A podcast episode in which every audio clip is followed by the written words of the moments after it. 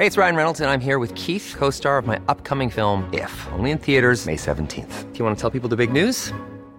All right, I'll do it. Sign up now and you'll get unlimited for $15 a month in six months of Paramount Plus Essential Plan on us. Mintmobile.com slash switch. Upfront payment of $45 equivalent to $15 per month. Unlimited over 40 gigabytes per month. Face lower speeds. Videos at 480p. Active Mint customers by 531.24 get six months of Paramount Plus Essential Plan. Auto renews after six months. Offer ends May 31st, 2024. Separate Paramount Plus registration required. Terms and conditions apply if rated PG.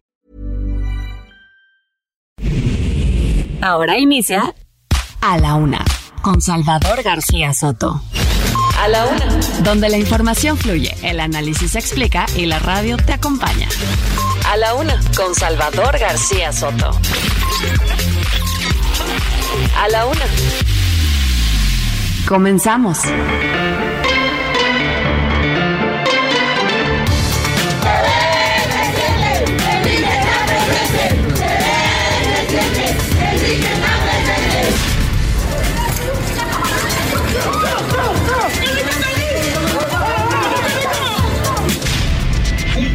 Es que podemos construir este gran país. Por eso los vengo a convocar a que a través del Frente Amplio por México iniciemos estos diálogos.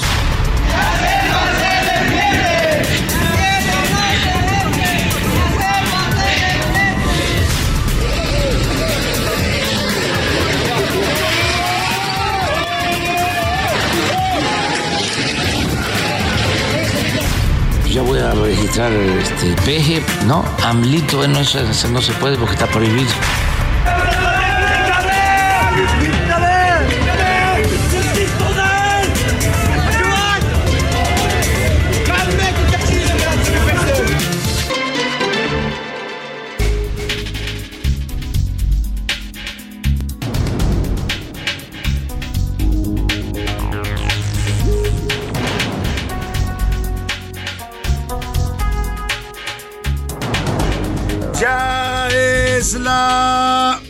De la tarde en punto en el centro de la República. Los saludamos con mucho gusto.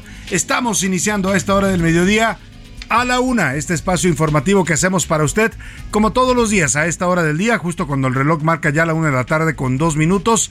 Estamos listos, estamos listos y preparados para informarle, para entretenerle y también para acompañarle en este momento de su día, en este mediodía del miércoles 5 de julio del año 2023. Un miércoles templado en la capital de la República, 25 grados centígrados la temperatura en estos momentos, se espera una máxima de 28 y bueno, también están pronosticadas fuertes lluvias aquí en la Ciudad de México y en varios estados de la República. Vamos a tener una eh, pues una temporada de lluvias eh, fuerte en los siguientes días, según está pronosticando el Servicio Meteorológico Nacional. Hay que prepararse, hay que estar prevenidos ante cualquier eventualidad que puedan provocar pues ya sabe usted, inundaciones, desbordamientos de ríos, eh, los eh, cuando uno maneja en la ciudad en la lluvia hay que tener mucho cuidado con los pasos a desnivel, en fin, todo lo que ya sabe tenemos que prevenirnos ante esas intensas lluvias que están pronosticando las autoridades de la Conagua y del Servicio Meteoro- Meteorológico Nacional. Oiga, hoy miércoles vamos a dedicarle eh, pues el programa musicalmente, este homenaje musical que hacemos todos los días a un tema, pues hoy será sobre una de las prendas más sexys y más revolucionarias que se hayan inventado en la vestimenta de las mujeres. Sí, adivinó usted, es una pequeña prenda que pues enseña mucho, pero también deja cosas a la imaginación. Le estoy hablando del bikini. Un día como hoy, un 5 de julio, pero de 1947, se creó por primera vez el bikini, esta prenda femenina, que bueno, vino a significar también toda una revolución en la cultura de la, de la sexualidad de las mujeres y de su cuerpo, en el poder eh, mostrar su cuerpo y no avergonzarse de él, porque lamentablemente pues nuestra cultura machista, patriarcal, o como dicen también heteropatriarcal, dicen los colectivos feministas, y toda esta idea de eh, pues la mujer como símbolo de pecado y de, de- tentación, ya sabe usted las religiones en todo el mundo que la ponen así, bueno pues las mujeres reivindicaron eh, su cuerpo a través de esta prenda femenina que hoy vamos a estar homenajeando. Hoy ya es común ver a una mujer en bikini, ¿no? incluso sin bikini en la playa. Las puede usted ver en toples, como dicen en algunas playas de México, pero bueno, en esos años fue una auténtica revolución, un escándalo para la sociedad conservadora y machista de aquella época, el que las mujeres usaran esta prenda del bikini, porque hasta entonces los trajes femeninos, trajes de baño, eran totalmente cubiertos, ¿no? Cubrían la mayor parte del cuerpo de las mujeres. Bueno, pues vamos a estar hablando de canciones que hablan del bikini y también también andamos regalones en este miércoles. Vamos a regalar cinco pases dobles para que este viernes se vaya usted a ver la obra Recalculando es de Odín Dupeirón, se presenta en el Teatro Parque Interlomas. Más adelante le voy a dar la dinámica, la pregunta con la cual usted se puede ir a ver esta gran obra de teatro. Obras interesantes siempre hace Odín Dupeirón con reflexiones profundas sobre la pues sobre el ser humano, sobre nuestra cotidianeidad, sobre nuestro nuestro estilo de vida moderno. Interesante esta obra de Recalculando para la cual le voy a regalar pases para que se vaya al teatro el fin de semana. Y bueno, saludamos con gusto a toda la República donde nos escuchan y nos sintonizan. Siempre siempre es un gusto mencionar y recordar y, saludar a las ciudades en donde escuchan el Heraldo Radio en todo el territorio nacional, por supuesto empezando por esta gran ciudad de México. En toda la zona conurbada se escucha la señal del 98.5 de FM el Heraldo Radio y desde aquí, desde esta frecuencia central eh, ubicada aquí en los rumbos, en los estudios de la Colonia del Valle, en los rumbos de la Colonia del Valle, en Insurgente Sur 1271. Desde aquí saludamos a toda la República Mexicana. Hoy vamos a comenzar por el sur sureste. Saludamos con gusto a Tuxtla Gutiérrez, Chiapas, a todos los amigos Tustlecos les mandamos saludos. A la gente de Chilpancingo, Guerrero también, muchos saludos allá por los caminos del sur. A Mérida, Yucatán, también la llamada Ciudad Blanca, la saludamos. También saludamos con gusto a la gente de Tepic, Nayarit, allá en el occidente de México. Muchos saludos a la capital Nayarita. A la gente de Oaxaca, capital, también la saludamos con gusto y a la gente del Istmo de Tehuantepec que también nos escuchan.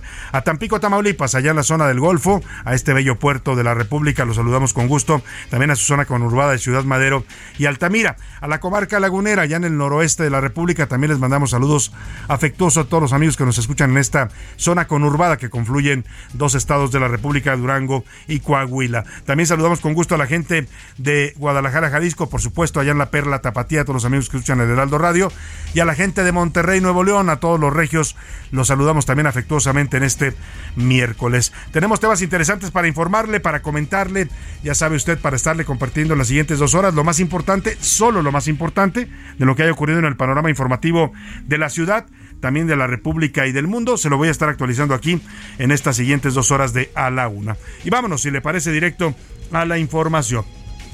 Y sigue la mata dando. Primero fue Sinaloa y ahora es Tamaulipas. Hoy se reportaron una serie de bloqueos, narcobloqueos y balaceras que causaron alarma entre la población de varios lugares de Tamaulipas, sobre todo en la carretera Reynosa-San Fernando, ahí donde fue atacado hace unas horas, apenas el pasado lunes, el secretario de gobierno de Tamaulipas, Héctor Villegas. Ahí se produjo ahora esta refriega y estos narcobloqueos. Eh, bueno, vamos a hablar de esta situación lamentablemente de todos los días en este país. Y de terror, Toluca, Estado de México, apareció un cuerpo desmembrado y colgado en el puente peatonal en la ciudad universitaria, esto en los terrenos de la Universidad Autónoma del Estado de México, mientras otros tres cuerpos fueron encontrados también en la periferia del Valle de Toluca. Y tragedia, esta mañana volcó un autobús de pasajeros en el territorio de Oaxaca. Murieron al menos 26 personas y al menos 17 resultaron lesionadas. Le voy a tener todo el reporte de esta tragedia carretera con nuestros corresponsales. Apuntados, este miércoles se registraron ya Enrique de la Madrid e Israel Rivas. Este Israel Rivas es vocero de padres de niños con cáncer y se anotó también para participar en el proceso interno del Frente Amplio por México. Esto es interesante porque no es un político, no es ni priista, ni panista, ni periodista, pero como la convocatoria es abierta a cualquier ciudadano que se quiera registrar, pues acudió a hacerlo Israel Rivas. Vamos a buscarlo para conversar con él, lo hemos entrevistado ya en varias ocasiones, fue uno de los líderes de este movimiento doloroso de los papás de niños con cáncer que estaban desesperados por la escasez de tratamientos y medicamentos para los quimioterapias de sus hijos. También se registró, bueno, más bien se bajó de la contienda, dijo que no va a participar finalmente, José Ángel Gurría. Yo me atrevería a decir que era el más preparado de todos los que estaban en esta lista de la oposición. Hoy decide que no va a participar porque pues no está muy de acuerdo con el método que definieron los tres partidos aliancistas. En la segunda hora de la una le voy a contar sobre los niños huérfanos con COVID. Solo 5% recibe apoyos por parte del gobierno, los demás literalmente han sido abandonados. En los deportes, rival definido, mientras la Federación Mexicana de Fútbol anunció que cooperará con la CONCACAF y autoridades de los Estados Unidos, esto para encontrar al agresor, al sujeto que apuñaló a un aficionado mexicano en el estadio de fútbol de Levi's, allá en la zona de, de California. Se definió que México va a jugar ahora ante Costa Rica en los cuartos de final de la Copa de Oro. Además, el cubano mexicano Randy Arrozarena será parte del cuadro inicial del Juego de las Estrellas en las Grandes Ligas. Nos va a contar de todo esto Oscar Mota. En el entretenimiento, abusados, Anaya Rega nos va a hablar sobre el llamado que hizo Alejandro Fernández para que sus fans no caigan en fraudes. Oiga, están extorsionando y defraudando personas con supuestos conciertos y presentaciones de Alejandro Fernández. Él mismo está alertando a la gente. Va a contar Anaí Arriaga, que también nos hablará del famoso que quiere postularse a la presidencia de la República. Hoy todos en este país quieren ser presidentes. Y bueno, ahí están los temas que le tengo preparados, pero también, por supuesto, este programa lo hace usted y lo hace con sus opiniones, comentarios y sus puntos de vista a las preguntas que estoy a punto de proponerle en este miércoles. En A la Una te escuchamos. Tú haces este programa. Esta es la opinión de hoy.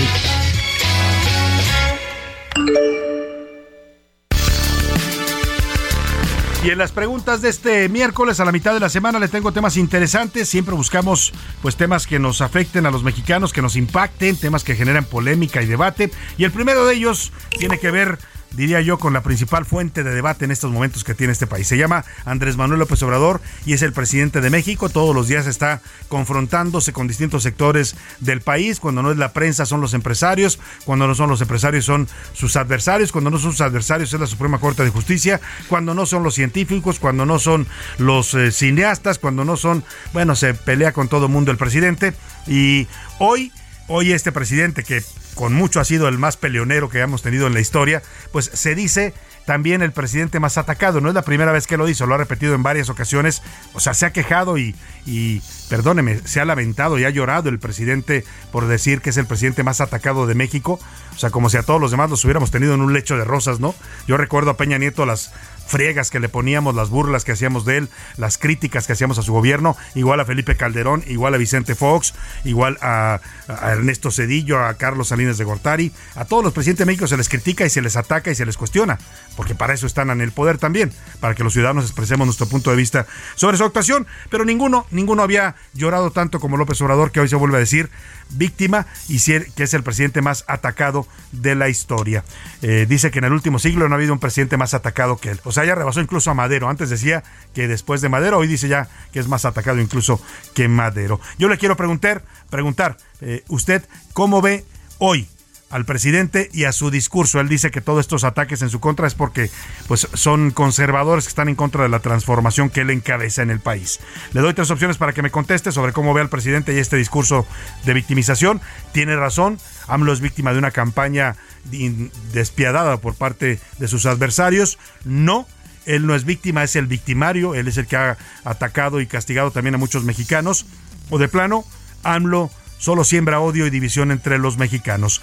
El segundo tema que le pongo sobre la mesa en este miércoles, a dos semanas de que comenzaran los recorridos por toda la República, las campañas pues de las corcholatas de Morena, esta semana presentaron su primer corte de caja de gastos que han realizado en estos más de 10 días que llevan ya en campaña en su contienda interna. En el periodo que va del 19 de junio, que comenzaron a moverse ya oficialmente en el proceso interno de Morena, hasta el pasado 2 de julio, es decir, hasta el pasado eh, domingo.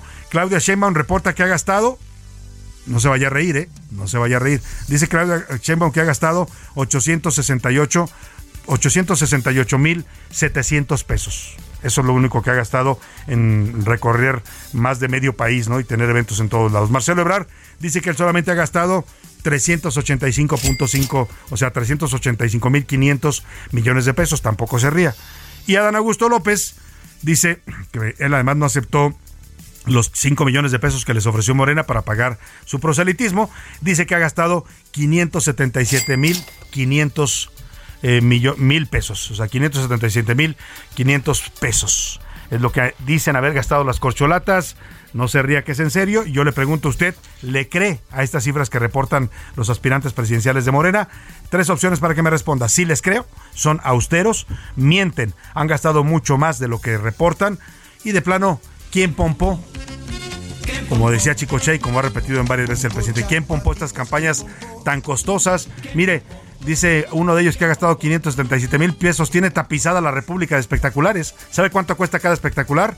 Ahora le voy a dar los precios para que se dé una idea. Solamente contando, contabilizándole 10 espectaculares de eso, ya se verán cumplido los 500 mil pesos que dice haber gastado uno de los aspirantes. Los otros, pues, ¿qué le digo? Entre Sheinbaum y Ebrar también dicen que son demasiado, o que dicen ellos, juran ser muy austeros. El número para que nos marque, nos responda a estas preguntas, nos dé sus puntos de vista, comentarios, opiniones, 5518 41 51 99. Anótelo porque también es donde más adelante le voy a regalar boletos para que se vaya al teatro este fin de semana.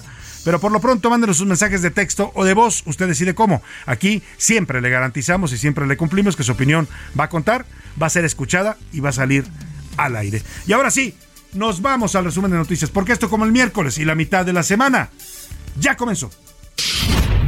Récord.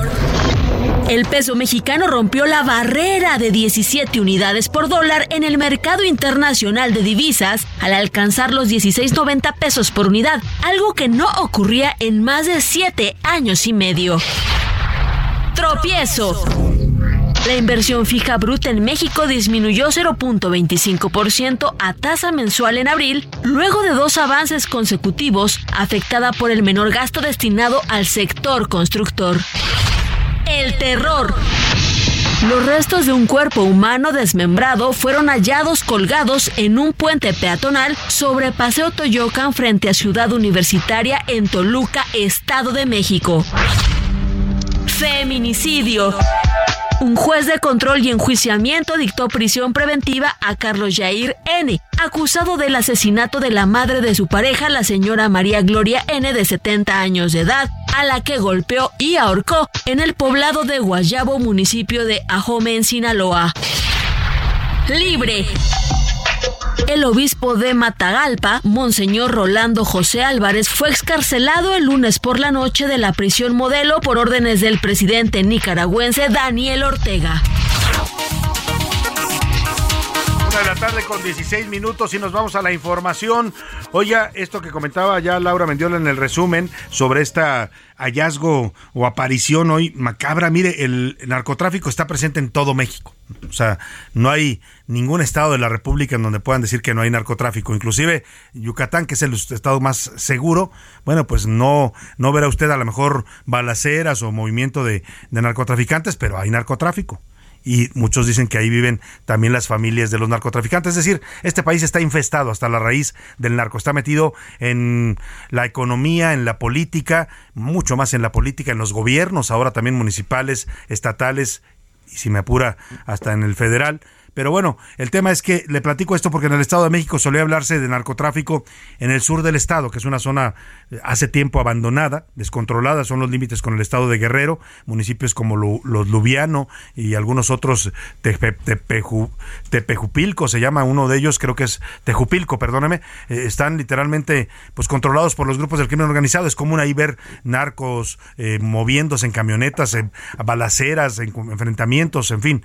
Los grupos de Guerrero actúan también en esa parte del Estado de México, además de el Cártel Jalisco Nueva Generación y algunas otras organizaciones. Valle de Bravo también ha sido escenario ya de, hechos de violencia en narcotráfico, pero en Toluca, pues se suponía que Toluca era como una zona, digamos, protegida o vetada para el narco. Bueno, pues hoy, hoy al parecer eso terminó porque en pleno Valle de Toluca, afuera de las instalaciones de la Universidad Autónoma del Estado de México, apareció hoy colgado un cuerpo mutilado de un ser humano. Se trata de un hombre entre 30 y 35 años de edad. Eh, se desconocen eh, eh, si las partes, porque lo pusieron en pedazos, para que me entienda usted, a ese nivel de, de, horror hemos llegado en este país.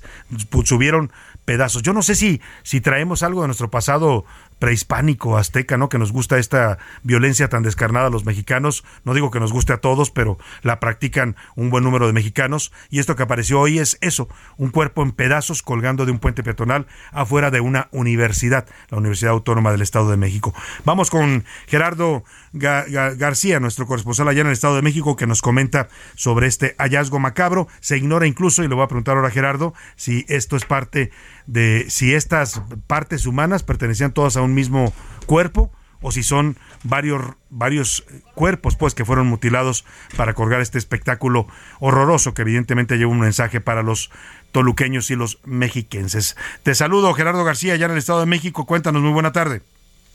Hola, ¿qué tal? Muy buenas tardes, Salvador, y también al auditorio. La violencia escaló en el Valle de Toluca al ser regados restos humanos, hecho que se adjudicó el crimen organizado entre las escenas que más causaron temor. Fue una extremidad que fue colgada en un puente peatonal en Toyocan, la vía más transitada de la capital mexiquense, algo nunca antes visto en la región. En Toluca, el cuerpo mutilado de una víctima fue aventado en dos puntos distintos, mientras que en San Mateo Atenco apareció otro decapitada. Ambos hechos violentos se los atribuyó un líder de un cártel con orígenes en Michoacán, que la semana pasada también dejó mensajes intimidatorios en la vía pública. Esto en Metepec fue después de las 6 de la mañana de este día que peatones y conductores en Toyocan a la altura de Ciudad Universitaria y del lado de la colonia Nueva Oxtotitlán encontraron colgado una extremidad hecho inédito para la capital mexiquense. El hallazgo violento eh, desplazó a elementos municipales y estatales que fueron los encargados de bajar dicha parte humana que venía con un mensaje intimidatorio antes de las 8 de la mañana todas estas labores,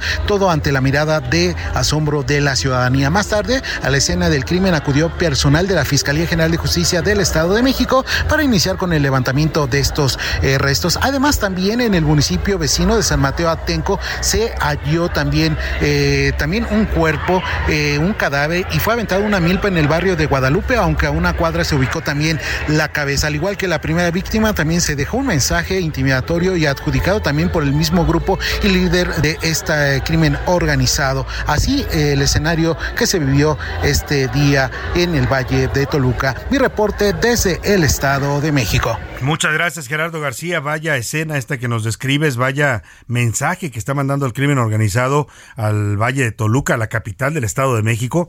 Bueno, acaba de ganar Morena la gubernatura en las pasadas elecciones, ¿no? Y esto no digo que esté relacionado una cosa con otra, simplemente le digo porque evidentemente estamos hablando de uno de los estados más importantes de la República, ¿no? En todos los sentidos, política, económica, socialmente. Y bueno, pues ahora la capital del Estado de México, el Valle de Toluca, empieza a registrar estos hechos de violencia también del narcotráfico. Parece que los narcos ya se brincaron, pues, del sur del estado y de Valle de Bravo ya llegaron hasta Toluca. Y vamos a otro tema, lamentablemente también tiene que ver con el narcotráfico, no es ya sabe usted, no es amarillismo, no es escándalo, es simplemente lo que está pasando en buena parte del territorio mexicano. Lo que no nos dicen en las mañaneras, pues aquí se lo decimos porque allá todo esto no lo ven o no lo quieren ver. Solamente hablan de ello cuando ya hay una tragedia y solamente para dar condolencias y decir que lo lamentan, que van a investigar. Bueno, pero lo que pasó ahora, ayer le reporté bloqueos eh, en, en la zona de La Palma, allí en Nabolato, Sinaloa eh, narcobloqueos, de trailers, camiones que fueron secuestrados por grupos del crimen organizado para bloquear las carreteras. Bueno, pues hoy ocurrió algo similar, pero en Tamaulipas, en la carretera Reynosa San Fernando, a la altura de las colonias Almendros, Juárez y Paseo de las Flores, se reportaron varios narcobloqueos. Mientras tanto, a la altura de Doroteo Arango y Palo Blanco, también en San Fernando, hubo balaceras que causaron pánico entre la población. Afortunadamente no se reportan muertos ni heridos, pero oiga, el susto y el vivir en zonas del país que se literalmente pues son zonas de guerra porque así ya lo viven la gente de Reynosa, de Matamoros, de toda esta zona de la frontera de Tamaulipas que está dominada, controlada por el narcotráfico, pues no es algo menor. Vamos con José Arnoldo Hernández allá en la frontera de Tamaulipas que nos informa de estos hechos de violencia, narcobloqueos, tiroteos y balaceras. José Arnaldo, Arnoldo, te saludo, muy buenas tardes. Nuevamente en la ciudad de Reynosa se requisaron balaceras y bloqueos en diferentes puntos, por lo cual se emitió una alerta de situación de riesgo. Los bloqueos con vehículos de transporte de carga, así como ponchallantas, se registran en la carretera Reynosa-San Fernando, a la altura de la colonia Los Almendros, así como también eh, hubo bloqueos en las colonias Juárez y Rincón de las Flores. De acuerdo con las primeras versiones, hubo enfrentamientos entre células de grupos delictivos que se disputan el control de la plaza en los ejidos Dorotea Arango y Palito Blanco. A través de redes sociales se indica que en otros sectores de la ciudad de Reynosa se han registrado persecuciones y balaceras entre delincuentes. Hasta el momento no se ha informado sobre muertos o lesionados de estos choques violentos entre grupos delictivos. Esta es la información desde Tamaulipas. Pues así la situación en el Estado de México, en Tamaulipas, y bueno, por ahora lo que le reporto, ¿no? no si hablamos de Zacatecas, hablamos de Michoacán, hablamos de Guerrero, pues ¿qué le voy a contar? En Michoacán siguen todavía las investigaciones para dar con los asesinos de Hipólito Mora. 25 cobardes sicarios lo asesinaron, 25 fueron necesarios, llenas, atacando a un luchador social, así, solamente así pudieron matarlo, y el gobierno, pues culpando al pasado.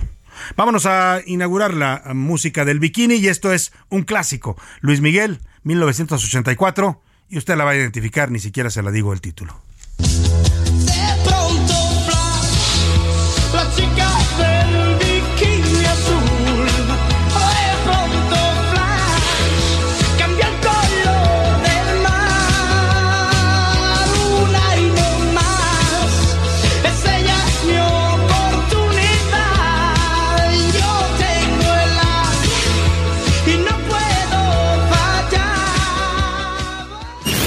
No le cambies. Estás en A la Una con Salvador García Soto.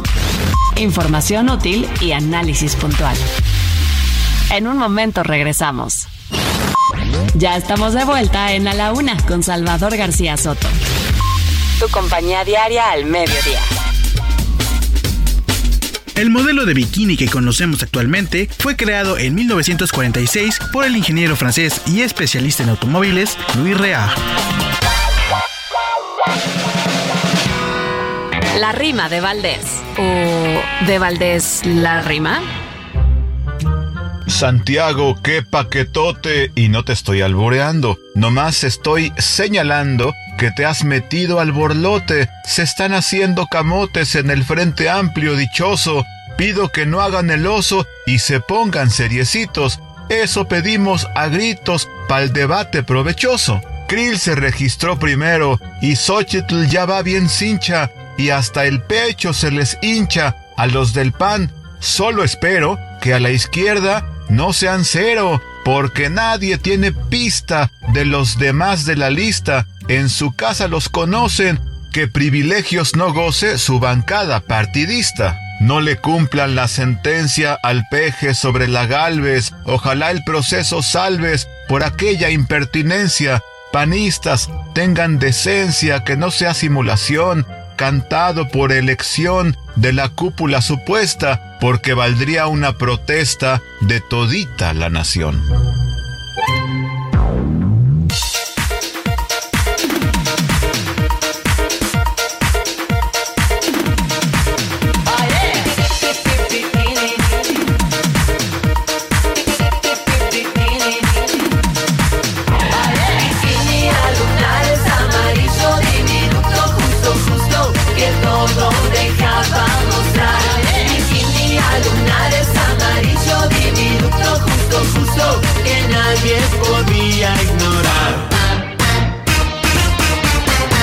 Estaba solo y tranquilo en la playa cuando de pronto yo la vi pasar.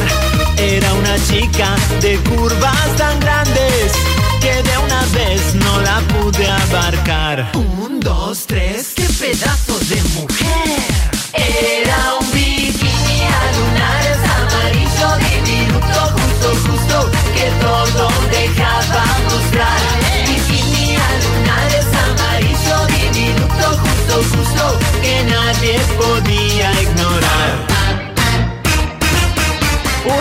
con 32 minutos, estamos regresando de la pausa con el ritmo noventero de los Desacados, esta agrupación argentina que tuvo muchos éxitos, eh, el dance eh, allá argentino allá en los años 90 y esta se llama Bikini Amarillo. Habla pues de una chica que ve en la playa con grandes curvas y con un bikini amarillo diminuto disoluto. Decía la versión original disoluto, aquí le pusieron justo justo, pero bueno, en todo caso era un bikini muy pequeñito que dejaba poco a la imaginación. De eso habla esta canción con Desacados. Se la pongo con esta versión moderna de Desacados, bueno, ya no tan moderna, tiene ya, va para cumplir 30 años, en los años 90, pero le voy a poner después, ahora que regrese, el cover la versión original, porque este es un cover que usted está escuchando en los años 90, la versión original es de Manolo Muñoz en la época del rock and roll en español.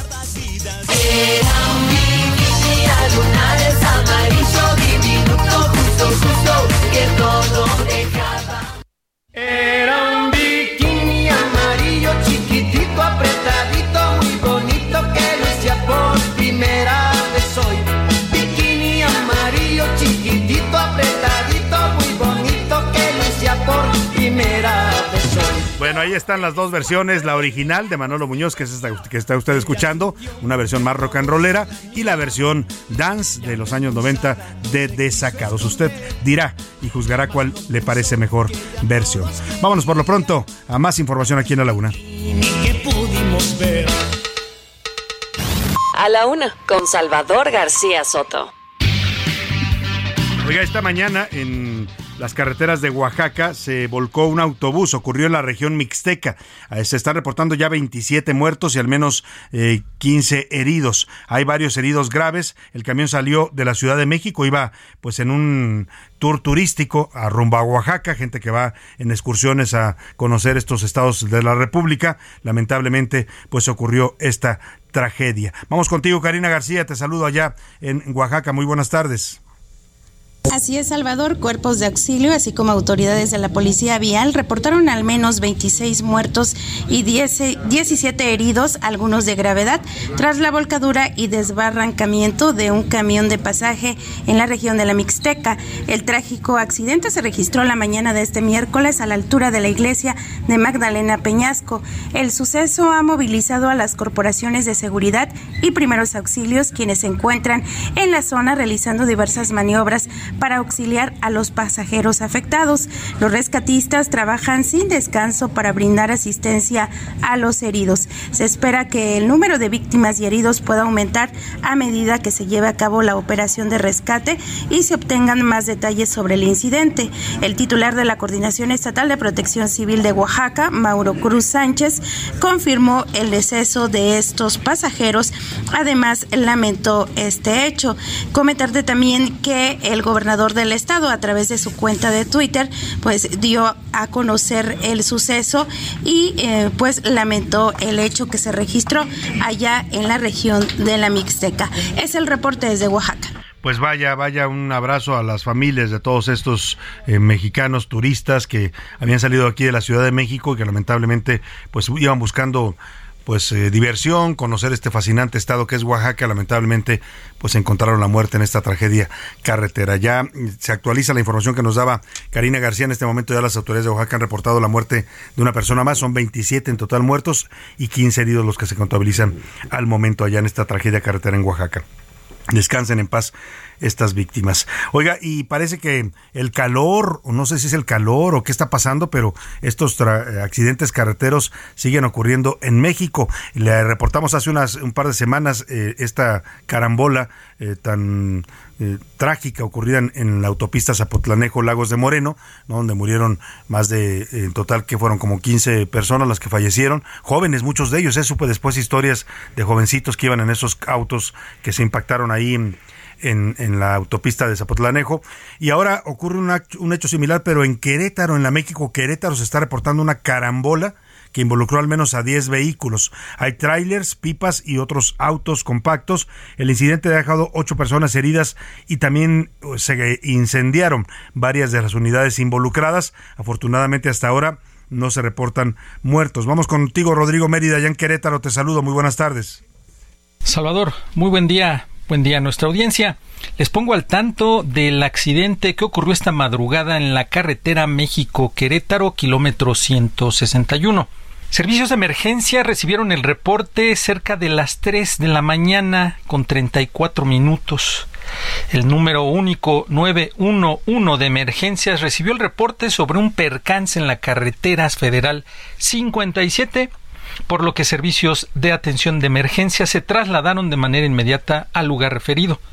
En el lugar, ubicado en el kilómetro 161 de la carretera federal, dirección México-Querétaro, a la altura del barrio de la Cruz en el municipio de San Juan del Río, derivado de un accidente vehicular tipo carambola, se atendió un incendio de ocho unidades de carga pesada.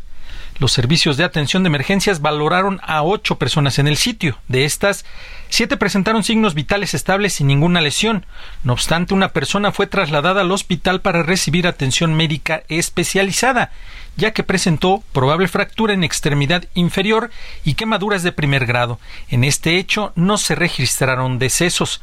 La Coordinación Municipal de Protección Civil reportó que hasta el momento la situación se encuentra controlada y no representa riesgo alguno para la población. Sin embargo, se mantiene el cierre parcial de la carretera federal 57 en ambos sentidos para que usted busque vías alternas. Esta es la información. Salvador reportó para Heraldo Media Group Rodrigo Mérida. Muchas gracias, Rodrigo Mérida. Pues tenga cuidado, son épocas de vacaciones y el tráfico vehicular en las carreteras del país aumenta. Y por lo tanto también, entre más tráfico, pues es un tema casi de estadística, ¿no? Habrá también más accidentes. Hay que tener mucho cuidado, hay que manejar con precaución y seguir las recomendaciones eh, que hacen siempre las autoridades. Si usted va a viajar en carretera, hágalo primero en horarios seguros, ¿eh? En las carreteras de este país ya no es seguro en muchas de ellas viajar de tarde-noche.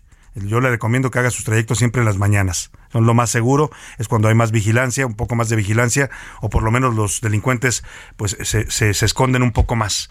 En las noches ya muchas carreteras se vuelven inseguras. Esa sería mi primera recomendación. La siguiente, y le vamos a preparar mañana una pieza sobre lo que recomiendan los expertos, pues hay que verificar que su carro, su unidad que usted va a utilizar, esté en buenas condiciones mecánicas, hay que hacer un chequeo del sistema de frenos, ¿no? De, de la, el motor, la afinación, etcétera. En fin, que todo esté eh, adecuado para que no salga usted a, divertirse y termine pasándola mal y sobre todo que no sufra un accidente. Tenga mucho cuidado y sea muy precavido al manejar. Recuerde que no hay que llegar primero, como decía el gran José Alfredo Jiménez, sino hay que saber llegar también en estas vacaciones.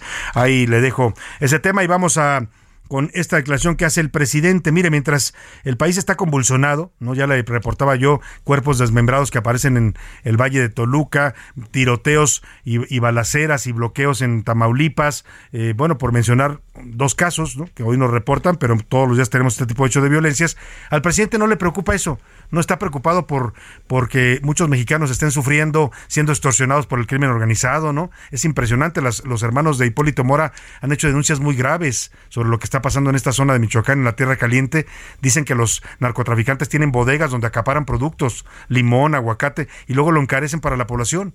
Están extorsionando a todo mundo. A los productores les obligan a darles a ellos, a entregarles su, producción, o ya sabe usted, ¿no? O, o los matan, ¿no? Entonces, todo eso tan grave que está pasando en México, por no hablar de la extorsión aquí en la misma Ciudad de México, a negocios, a restaurantes, a bares, en cualquier lugar de la República, a la tiendita de la esquina. Oiga, he sabido casos, e historias de pueblos, una persona del Estado de México que me contó que allá extorsionan a todo mundo. O sea, es un pueblito eh, eh, en, en, la zona del sur del Estado de México y la persona que me lo platicó venía, venía de ahí y dice que terminó huyendo de su pueblo porque no se puede vivir ya o sea, si usted me decía, hay una señora que empezó a construir su casita con mucho esfuerzo, empezó a hacer una segunda planta. Ah, pues le cayeron los narcos y le dijeron, a ver, ¿cómo que estás construyendo? Pues sí, es que tengo un ahorro y quiero terminar mi casa y no, nos tienes que pagar no sé cuánto le pedían 200 mil pesos si quiere seguir construyendo. Si no, no puedes construir. A ese nivel hemos llegado. Y de eso bájele para abajo, ¿no? Ellos ordenan, si hay un pleito en el pueblo, ellos eh, se castigan a la gente, le dan sus palazos a, a lo que se ve involucrado. Son la autoridad. Lamentablemente son la autoridad en muchos lugares de la República, el crimen organizado. Pero nada de eso, le platico todo esto y usted lo sabe bien, si me escuchan en algunos lugares de la República, se lo platico porque nada de esto parece importarle al presidente. ¿Sabe qué le preocupa y le importa al presidente de México? Que lo ataquen que lo critiquen, que lo cuestionen, que le hagan caricaturas, que se mofen de él, que le hagan memes en las redes sociales. Eso es lo que tiene atormentado a nuestro presidente. Hoy López Obrador, en una más de estas quejas que hemos oído a lo largo de todo su sexenio, lleva los cinco años quejándose de que es el presidente más atacado mediáticamente en el último siglo en México. Él dice defender la libertad de expresión, dice que está bien, pero si está bien, entonces ¿por qué le preocupa? ¿O por qué tiene que hablar de esto? ¿Por qué tiene que victimizarse? Esto fue lo que dijo hoy el presidente de México. Nunca en más de un siglo se había atacado tanto a un presidente como ahora. Y se garantizan las libertades a pesar de estos eh, excesos, porque son mentiras, calumnias, insultos, bueno, parece que estaba hablando también de, él y sus mañaneras, ¿no? O sea, él se queja de que hay mentiras, calumnias e insultos en su contra, y no dudo que los haya. Hay muchos mexicanos que están enojados, están molestos y tienen derecho a expresarse, pero también el presidente todos los días lanza desde su mañanera mentiras, ataques, insultos contra muchos mexicanos. Entonces, pues ya lo hemos dicho aquí y eso aplica perfectamente para esta situación que denuncia el presidente López Obrador. El que siembra odios cosecha tempestades o siembra vientos y cosecha tempestades. Ahí mismo en la mañanera también el presidente se lanzó contra la oposición otra vez. Le dijo a Santiago Krill que su dedito no funciona en la alianza, ¿no? Le respondió Santiago Krill porque le dijo, no ande usted destapando candidatos en la alianza, usted no tiene nada que ver con la oposición. El presidente dijo que está enojado porque la oposición ya eligió a Xochitl. Insiste López Obrador, ¿eh? Y le está, le está, prácticamente le está haciendo la campaña a Xochitl Galvez, si usted me disculpa. Escuche usted. En vez de enojarse con Diego, con Salinas, con Calderón, con Fox, con Claudio X González, se enoja conmigo. Miren lo que dijo ayer, a ver si lo consigues. Me da hasta pena pues ahí está el presidente contestando a Santiago Krill, que ayer le dijo en un tuit eso, que el enojado era él, que no se confunda, que está enojado porque la oposición ya le robó la conversación pública a sus corcholatas, que solo despilfarran el dinero, eso es lo que dijo en Twitter Santiago Krill. Y hoy otra vez vuelve contra Xochil Galvez, a la que está volviendo ya su, pues su blanco favorito el presidente. Los que hacen los análisis dedicaron como media hora a hablar de las virtudes de la señora Xochitl pues ya sabemos en qué consisten esas estrategias. Es inflar, ¿no? Es inflar, dice el presidente, ¿no? Presidente, también es pues ver eh, una opción. Quizás eso están empezando a ver muchos mexicanos en Xochitl Galvez, ¿eh? Yo no estoy ni a favor ni en contra de ella, pero pues lo que se está generando en la, en la población, eso pues no le gusta al presidente evidentemente porque está resultando mucho más eh, mediática y carismática la todavía precandidata de la oposición que cualquiera de sus cuatro corcholatas. Pero bueno, para pues para atizar un poco el, hígado del presidente, el diario británico Financial Times hoy dijo en una editorial que Xochitl Gálvez se ha convertido en el rival a vencer para López Obrador y para Morena rumbo al 2024. La describe eh, con en este editorial con, a Xochitl Gálvez como hecha a sí misma, con raíces indígenas y atractivo popular. Siguen los registros también en la oposición, en este frente amplio opositor. Hoy acudió a registrarse Enrique de la Madrid. Aquí no lo había anticipado en este espacio desde la semana pasada y hoy acudió a presentar sus cartas credenciales para ser aspirante oficial en el proceso interno del PRI. Iniciemos estos diálogos para que juntos construyamos el país que nos merecemos y que juntos podamos también aspirar a este México de oportunidades, a este México más parejo, a este México que tanto le debe a los que se nos fueron quedando atrás. Y por eso hoy no vengo a hablar de mí, vengo a hablar de ti, de tu familia y de cómo salir adelante. Muchas gracias. ¡Bravo! Oiga, por cierto, ayer en la encuesta que hicimos aquí en la pregunta, una de las preguntas del día que le hicimos fue este tema de cuál de los eh, aspirantes de la oposición, de los que se están registrando, le gustaba más. Y oiga, la verdad, estamos sorprendidos porque eh, nunca hemos tenido una encuesta tan eh, difundida y comentada, más de, va, lleva más de 150 mil retweets y mucha participación, José Luis Sánchez. Y en esta encuesta aparecen dos punteros, en, por lo menos en la preferencia de los tuiteros que nos contestan en, en estas preguntas que hacemos. La primera es Xochil Gálvez y, la y el segundo Enrique de la Madrid. Así es, Salvador, buenas tardes. Son 150.593 votos, Salvador, los que recibimos ya en 24 horas. Muchísimas gracias, que nuestra, es nuestra encuesta más, este, más, más, respondida. respondida y se la llevó 46.5% Xochitl Galvez y el 40.5% Enrique de la Madrid. O sea, no le va mal la de la Madrid, ¿eh? No, no, no, Lo está viendo la gente también como competitivo. Y bueno, pues eh, también se registró, ya le decía, Israel Rivas, que es vocero de los padres de niños con cáncer, se inscribió también como aspirante del Frente Amplio en un gesto interesante, porque efectivamente la convocatoria permite que cualquiera que quiera participar en este proceso ciudadano, no necesita ser militante de ningún partido, pueda inscribirse. Israel Rivas les tomó la palabra y hoy se anotó. Ya veremos qué tan en serio va su candidatura. Eh, por lo pronto, vamos a hablar de estas renuncias que se dieron en el PRI, un pésimo momento para lo que pasó en el PRI, esta fractura en el que se van militantes importantes del partido, exsecretarios de Estado, eh, eh, un ex coordinador parlamentario, eh, ex exgobernadores de estados importantes de la República. y bueno, ya le decíamos, se minimiza un poco la, la fracción del PRI, la bancada se queda ya en el cuarto lugar en cuanto a integrantes en el Senado, pasa a ser de la tercera a la cuarta bancada en número. Y para hablar de qué va a venir y qué va a pasar con esta, después de esta fractura ya pública y confirmada, hago contacto con el coordinador de la bancada priista en el Senado de la República, Manuel Añorbe. Senador, ¿cómo está? Qué gusto saludarlo. Buenas tardes. Salvador, me da mucho gusto saludarte con mucho afecto, aprecio y siempre a tus órdenes, mi estimado. Igualmente, eh, senador. Lo primero que le pregunto es, ¿le sorprendió el anuncio del lunes de Miguel Osorio, Claudia Ruiz Macié, Eurobiel Ávila y Novia Mayorga? Déjame decirte que no. No. Y déjame decirte también que cuando yo asumí la coordinación, pues obviamente hicimos el trabajo y lo seguimos haciendo parlamentario con nueve de los senadores y senadoras que tienen un gran prestigio parlamentario, historia, con talante, fuerza, obviamente con una historia que los avala. Y tú, así como se mencionan que quienes se fueron, pues te quiero decir que Beatriz Paredes, pues por sí, misma habla, ¿no? De su, de su historia política. Tenemos a Claudia Naya, Mario Zamora, don Carlos Aceves del Osmo, Claudia y Mario, que fueron candidatos de Sinaloa y Zacatecas, don Carlos Aceves, líder eh, nacional de la CTM, tenemos a Ángel García, en fin, eh, una bancada de, nueve integrantes, eh, Jorge Carlos Ramírez Marín, que también fue secretario de Estado, Beatriz Paredes, que ha sido embajadora, secretaria y sobre todo el líder nacional del PRI, una bancada sólida. Y nosotros, te tengo que decir con toda la libertad, eh, los cuatro compañeros, compañeras y compañeros, ya no participaban en la bancada desde el cambio de... ¿Ya se habían alejado? ya. Yo los informaba, les informábamos con respeto, nunca hubo ofensas, nunca hubo tampoco este, vamos, posiciones encontradas. Un enfrentamiento, digamos, entre ustedes. Nunca, nunca, te lo tengo que decir, ni de allá para acá, ni de aquí para allá. Con respeto, como compañeros senadores que somos, eh, recibían la información que les dábamos, pues tampoco tengo que decir lo contrario, pero ya no participaban. Y era crónica de una renuncia anunciada.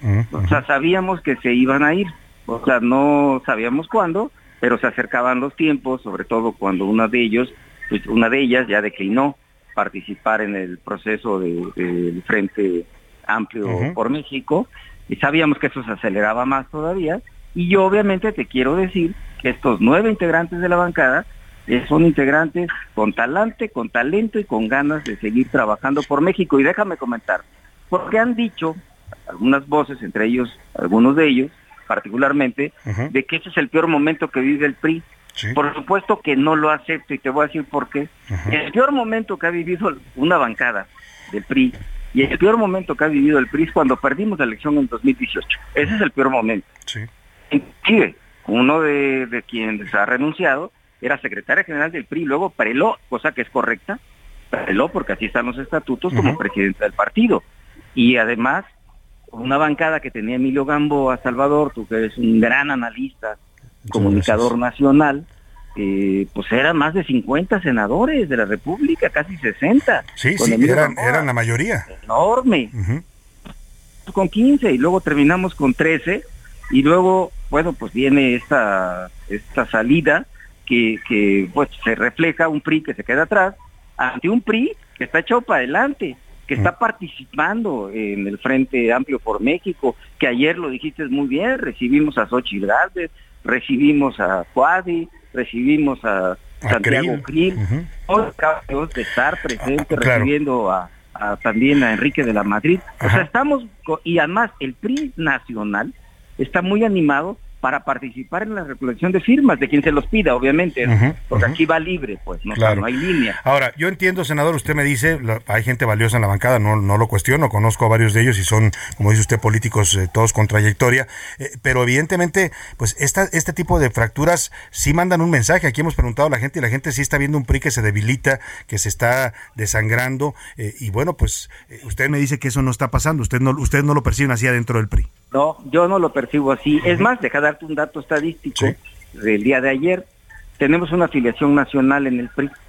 Y te quiero decir que ayer el corte de este programa de afiliación nos lo dieron de 32 mil nuevos afiliados, simpatizantes del PRI. Esa es nuestra realidad.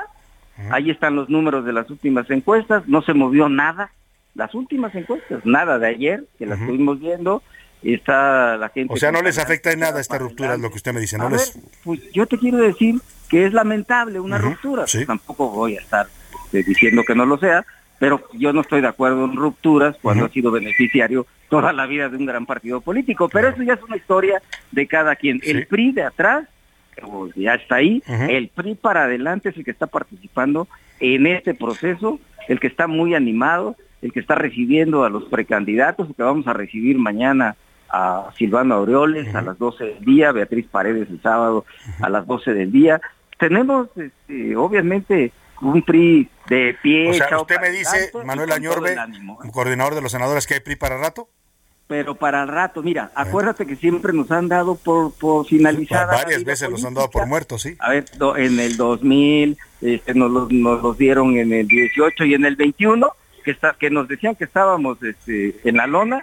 Si hubiera habido cambio de, gobierno en la Ciudad de México, lo hubiéramos pues ganado. Ese es el PRI. Pues sí. Y por eso estamos viviendo nuevos tiempos de políticos, democráticos, en la alianza y en este en este frente amplio por México. Claro. Pues estaremos atentos al trabajo de la bancada del PRI en el Senado, que ahora ya es la cuarta bancada. Le agradezco mucho, senador Manuel Añorbe, el conversar con este Abrazo. Un abrazo también para usted. Me voy a la pausa con esto que se llama Fondo de Bikini. Usted sabe de qué serie animada es. Dominando todo el fondo de bikini porque soy un cacahuate. Del crustáceo va a ser estrellas de cine bajo el agua con el yate.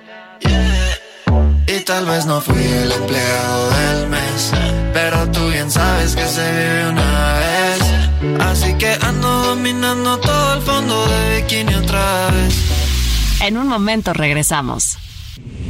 Ya inicia la segunda hora de A la Una, con Salvador García Soto.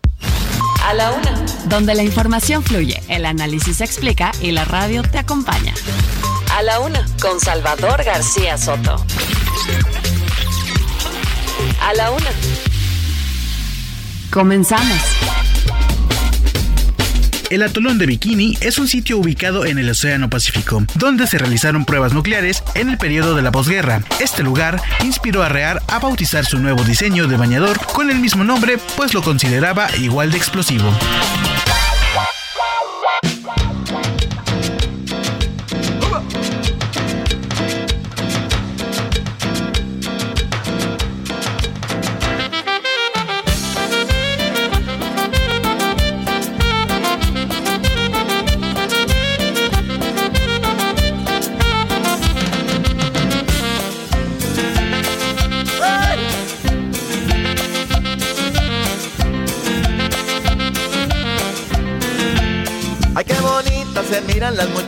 Paseando por la playa, bañándose en el mar.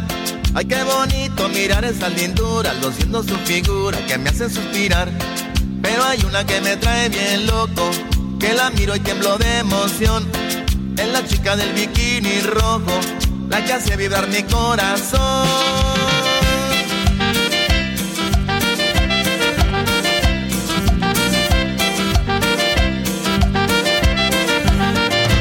Del bikini rojo. La que me hace enloquecer. Es la del bikini rojo. La de ojos color de miel. Es la del bikini rojo. hermosura de mujer. Es la del bikini rojo. La que me hace padecer. Ya son las 2 de la tarde en punto en el centro de la República y es un gusto saludarlo a esta hora del mediodía. Estamos iniciando la segunda hora de la una y también, también la tarde ya de este miércoles 5 de julio. Y si Hace rato escuchábamos sobre el bikini diminuto amarillo a lunares disoluto, pues ahora hablamos del bikini rojo. Esa chica del bikini rojo, así se llama esta canción de Fito Olivares de 1998. Estamos inaugurando esta segunda hora con esta cumbia, cumbia norteña, es lo que toca Fito Olivares, un gran músico originario de Tamaulipas, de Camargo, Tamaulipas, y bueno, ha tenido grandes éxitos en este género, desde Juana la Cubana, El Colesterol y esta que es otro de sus clásicos, la del bikini rojo de 1998. Estamos homenajeando al bikini, esta prenda de vestir femenina que se usa pues cuando uno va a la playa o a meterse a nadar en una alberca o, a veces por puro gusto, ¿no? En fin, el caso es que nos daba este dato interesante en, en la cápsula con la que arrancamos la segunda hora de que se llama bikini por el atolón de bikini, que es esta zona donde se hicieron las primeras pruebas nucleares de las bombas creadas por el ser humano. Y el creador, el diseñador de este de esta prenda del bikini, el que inventó por primera vez el bikini, el señor eh, eh, Rear se llama, eh, es, el, el señor Luis Rear, eh, pues decidió, decidió bautizarlo como bikini porque decía que era igual de explosivo que una bomba nuclear y no se equivocó, ¿eh? Vaya explosión y vaya revolución que causó en pues la moda, en también el, descubrimiento y la aceptación del cuerpo femenino, en la revolución sexual femenina que sigue después de estas épocas junto con la minifalda, el bikini es de lo más revolucionario que se ha creado en los últimos años para las mujeres. Escuchemos un poco más de esta cumbia al estilo norteño y le tengo mucho más, mucho más para usted en esta segunda hora de la una. También voy a regalar pases dobles para el teatro. Ahora le digo cómo. Es la del bikini rojo. La que me hace enloquecer. Es la del bikini rojo. La de ojos color de miel. Es la del bikini rojo. Qué hermosura de mujer. Es la del bikini rojo. La que me hace padecer. Y bueno, entre bikinis te veas, vámonos rápidamente, ya en la época de la playa, ¿eh? sí, es, es, es parte de lo, del paisaje, digamos, en, en las playas mexicanas, ver a chicas eh, en bikini, de los dos lados, ¿eh? porque ahora también los hombres se ponen unos trajes bastante atrevidos, desde tangas o microtangas o hilos dentales. La verdad es que ya esto está muy revolucionado en cuanto al uso de las prendas de baño. Oiga, y vamos rápidamente a los temas que vamos a tratar en esta segunda hora. Le platico, le voy a contar de los niños huérfanos del COVID. Muchos niños en México lamentablemente perdieron a sus padres por la enfermedad del COVID, se quedaron huérfanos y de esos niños muy pocos, solo el 5% recibe apoyo del gobierno, los demás están literalmente abandonados a su suerte. Vamos a conversar también sobre los festejos del 4 de julio. Ayer en Estados Unidos le decía sobre esta tradición de los juegos pirotécnicos y todas las reuniones que organizan. Bueno, hubo de todo en los festejos del 4 de julio, desde drones hasta violencia en algunos estados de la Unión Americana. Le voy a contar también una historia muy fuerte y macabra que ocurrió en Puebla. Un sujeto feminicida asesinó y desmembró a su pareja y se comió, dicen las autoridades, el cerebro de la mujer que había asesinado. Le voy a contar esta historia con nuestros corresponsales. Mucho más tenemos para compartirle en esta segunda hora, pero como siempre en este momento del día lo más importante es escucharlo a usted. Es el momento estelar de nuestros radioescuchas en este programa y para eso ya estoy están conmigo aquí en la mesa y recibo con gusto a Laura Mendiola. ¿Cómo estás Laura? Bienvenida. ¿Qué tal, Salvador? Un gusto saludarte en este ombliquito de semana, como bien dicen por ahí.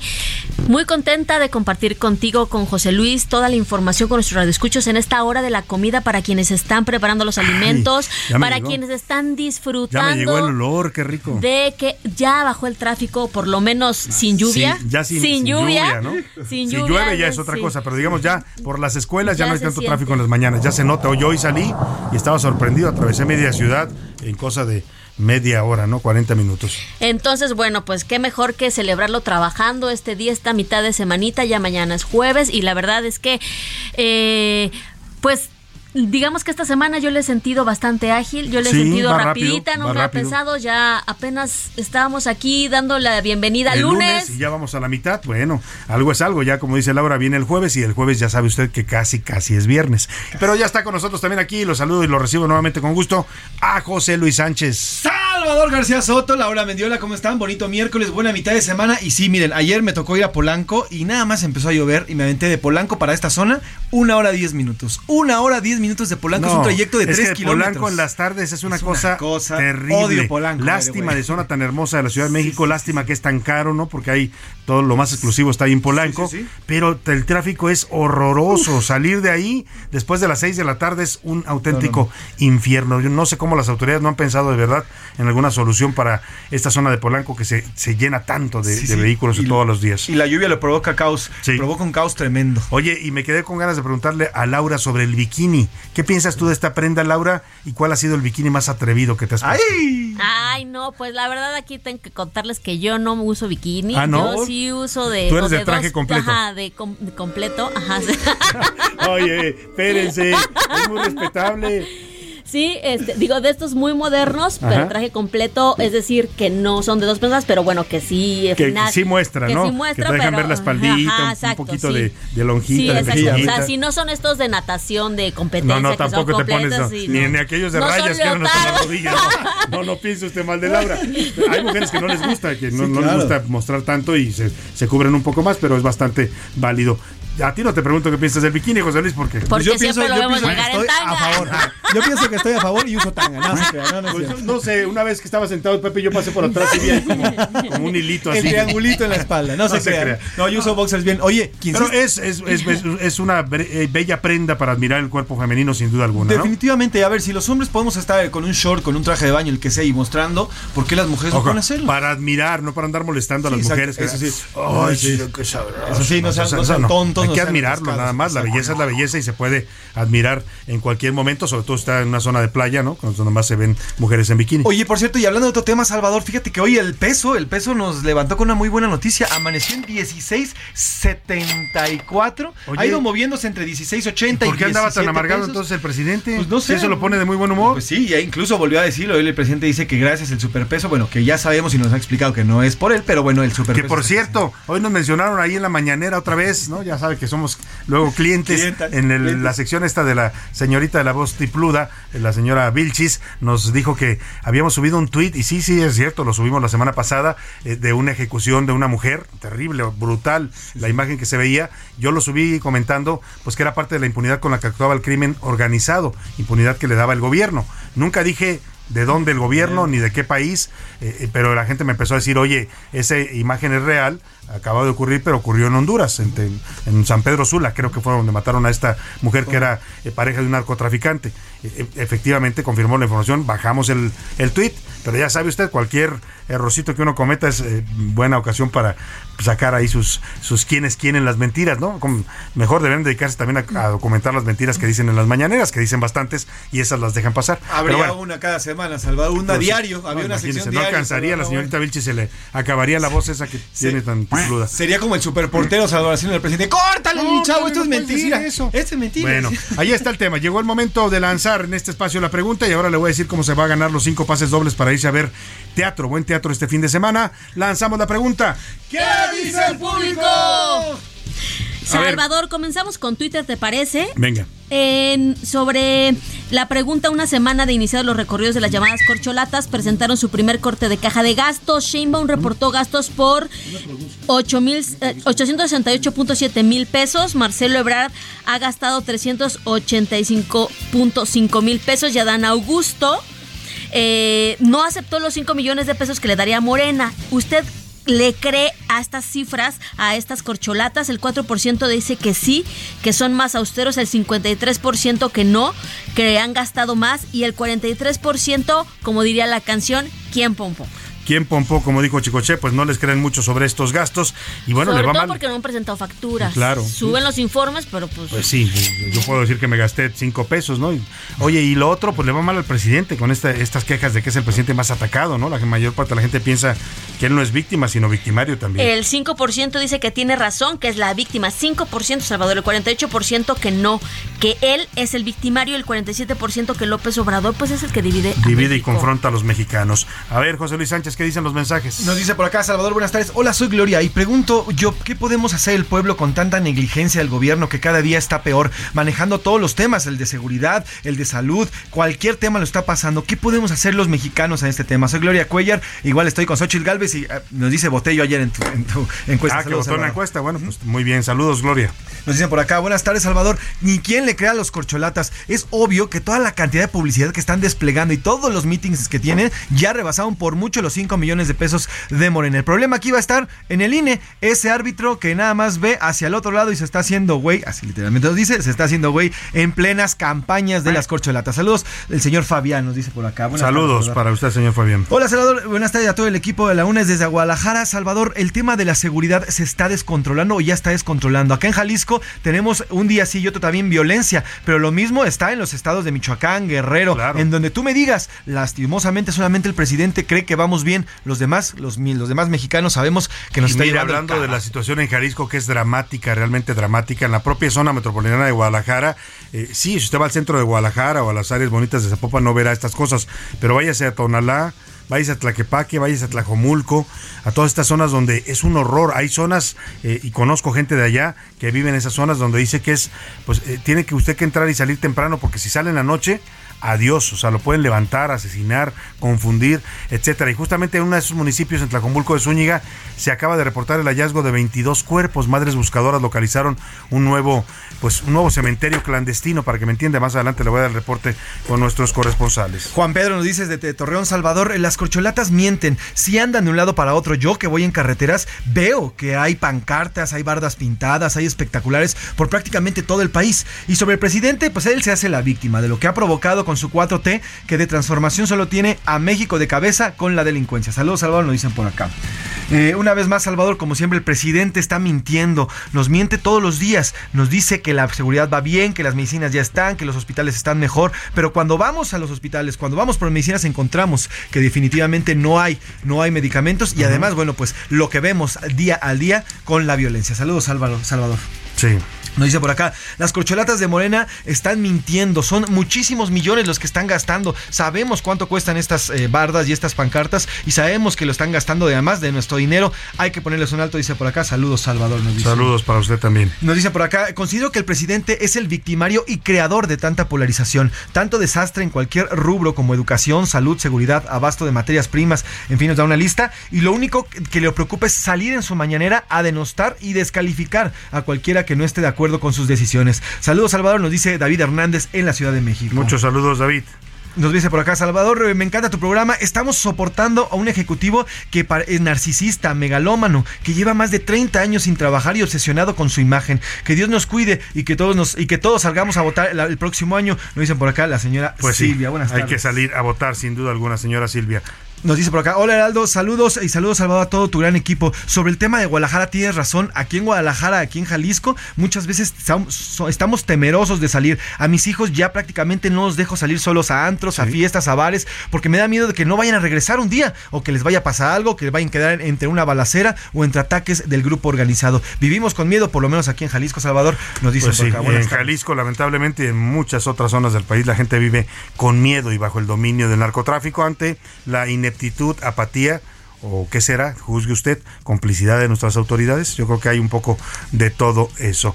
Oiga, vamos a arreglar rápidamente los cinco pases dobles para que este viernes se vaya a ver la obra Recalculando con Odín Dupeirón, que se presenta en el Teatro Parque Interlomas. Es el sábado, sábado 8 de julio a las 7 de la noche. Solamente tiene que llegar usted media hora antes o una hora de preferencia para que en taquilla pida sus boletos y diga me gané los boletos en la una con Salvador García Soto. La pregunta que vamos a a, formular para que usted eh, nos se lleve estos boletos.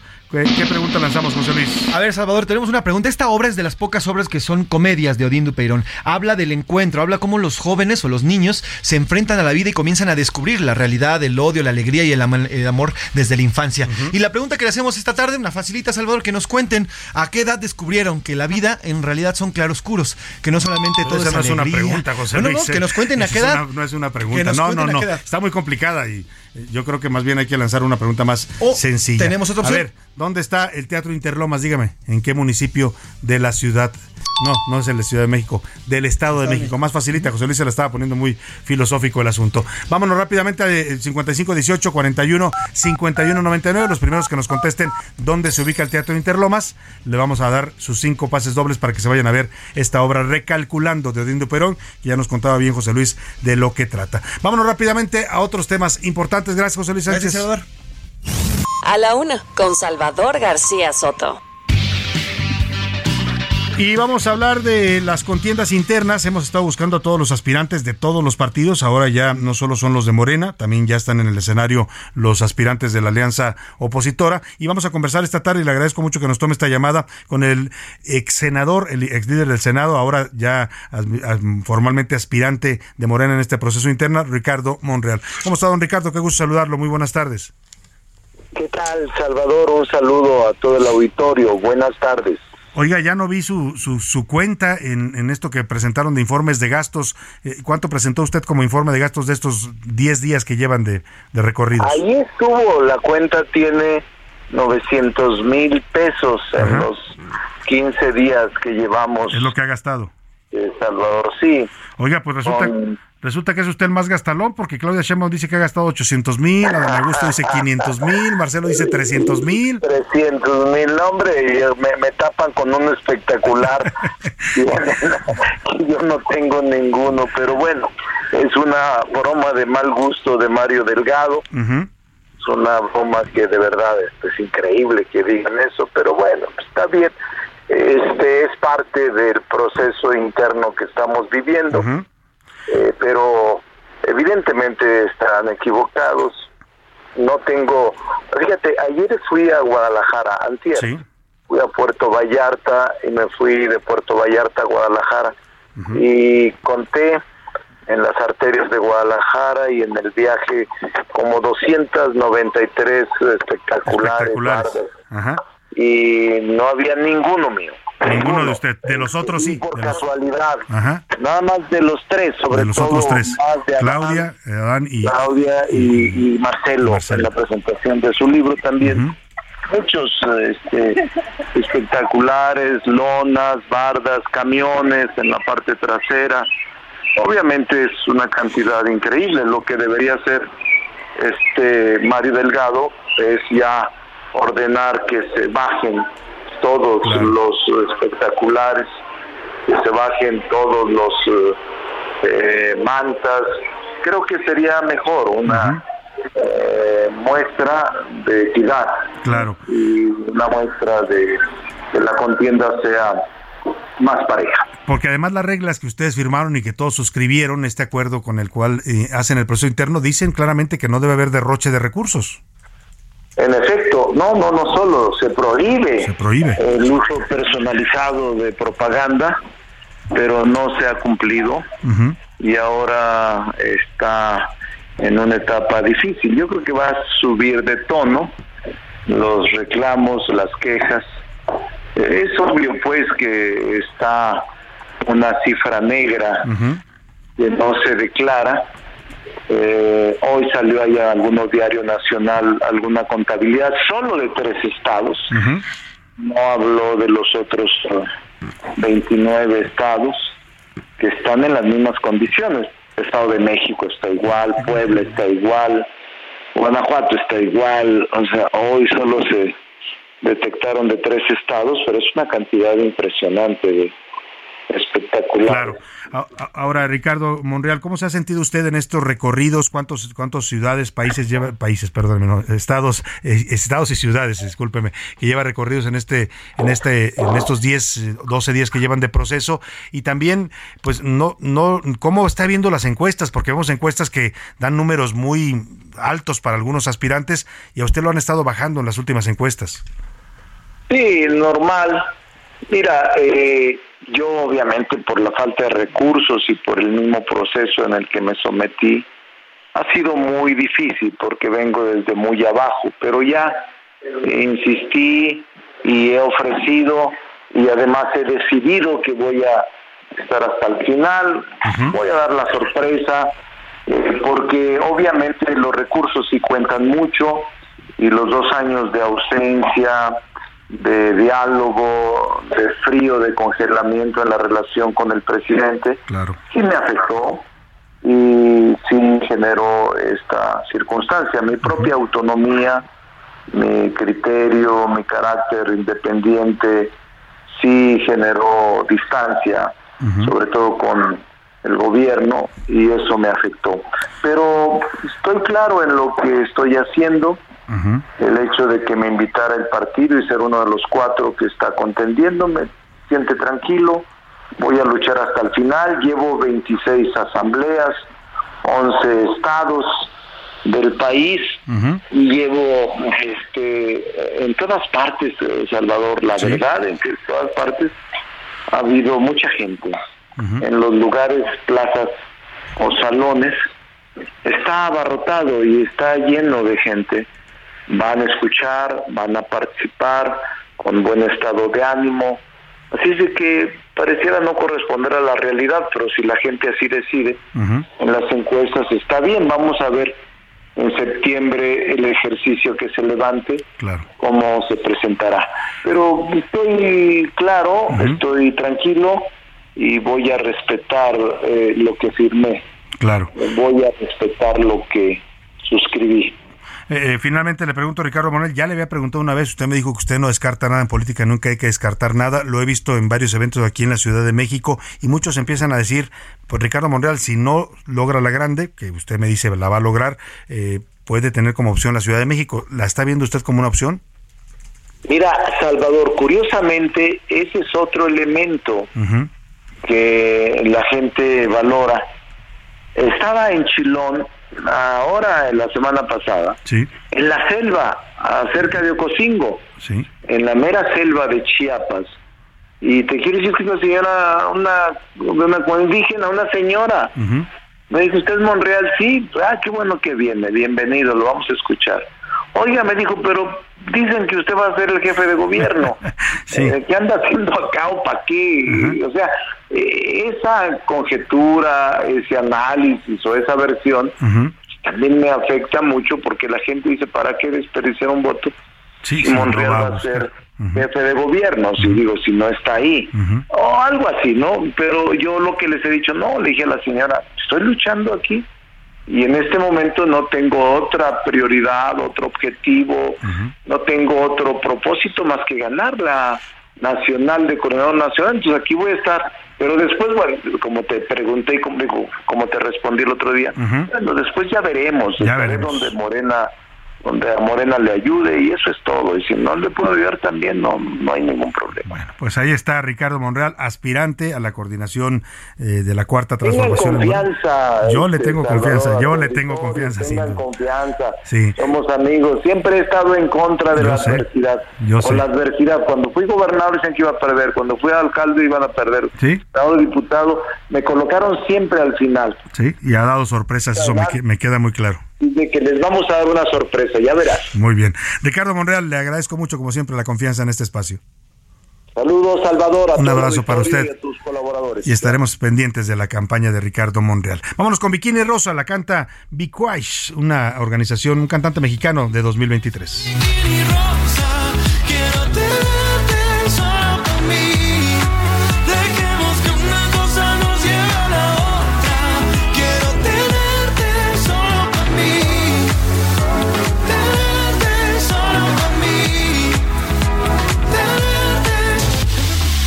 En un momento regresamos.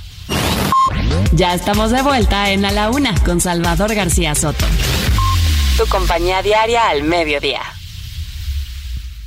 Toma un minuto y piensa en tu momento favorito. El nacimiento de tu primer hijo o su primer cumpleaños. Ahora piensa en las empresas y en los empleos que hay detrás. El de Ana que trabaja en la empresa donde hacen los biberones. El de Carlos que hace los pasteles. Empresarios y colaboradores trabajamos para que a todos nos vaya mejor. CIRT, Radio y Televisión Mexicanas. Voz de las empresas. Consejo de la Comunicación. Qué bien te veías en tu boda, ma. Ya casi 30 años. Deberían irse de vacaciones a celebrar. Uy, mija, ¿con qué ojos? Fonacot te presta hasta cuatro meses de sueldo, con el interés más bajo, en efectivo y directo a tu cuenta en 24 horas. Fonacot está conmigo. Gobierno de México. El 5 de julio de 1946, la bailarina italiana Michelini Bernardini fue la elegida por el mismo Rear para lucir su diseño en la piscina pública Molitor.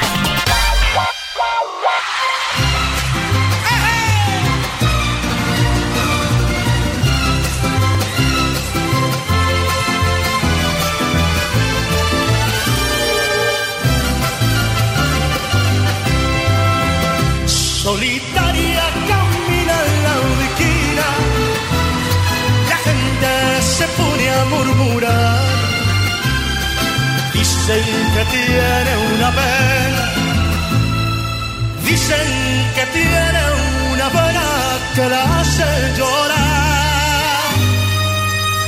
Altanera, preciosa y orgullosa, no permiten la quieran consolar. Pasa luciendo su real majestad, pasa camina los mira sin verlos jamás. La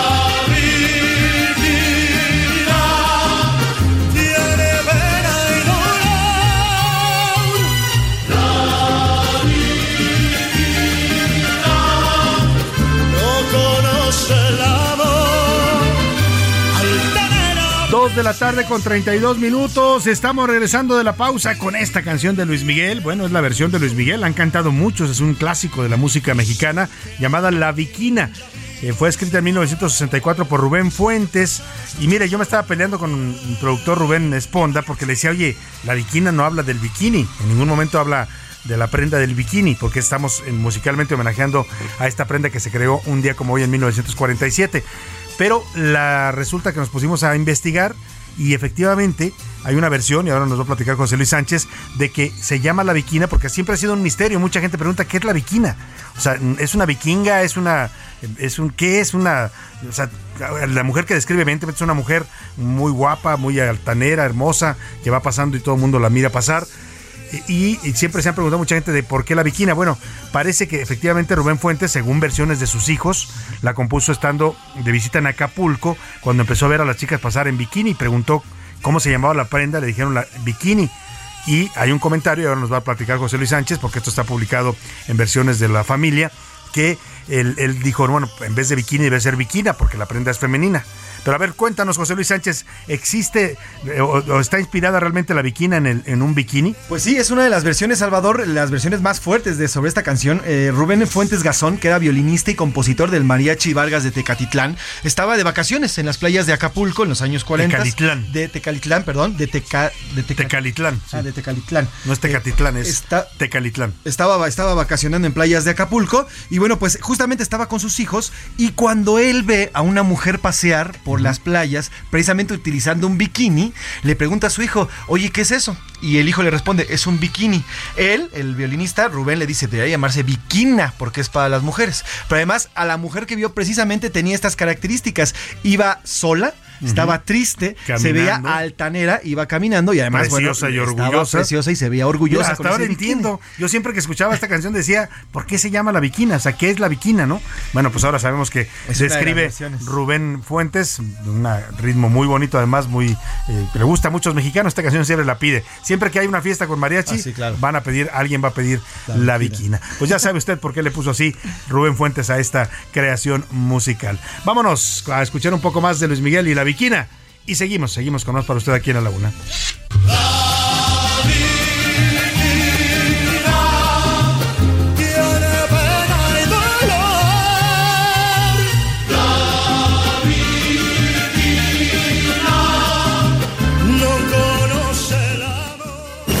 A la una, con Salvador García Soto. El ojo público. En A la Una tenemos la visión de los temas que te interesan en voz de personajes de la academia, la política y la sociedad. Hoy escuchamos a José Narro Robles en Un México Nuevo. El ojo público. ¿Qué tal? Muy buenas tardes. Les saludo con mucho gusto. Hace cinco años en el país había cuatro sentimientos que predominaban. De una parte, alegría y esperanza en una gran mayoría, y por otro lado, tristeza y temor en una minoría.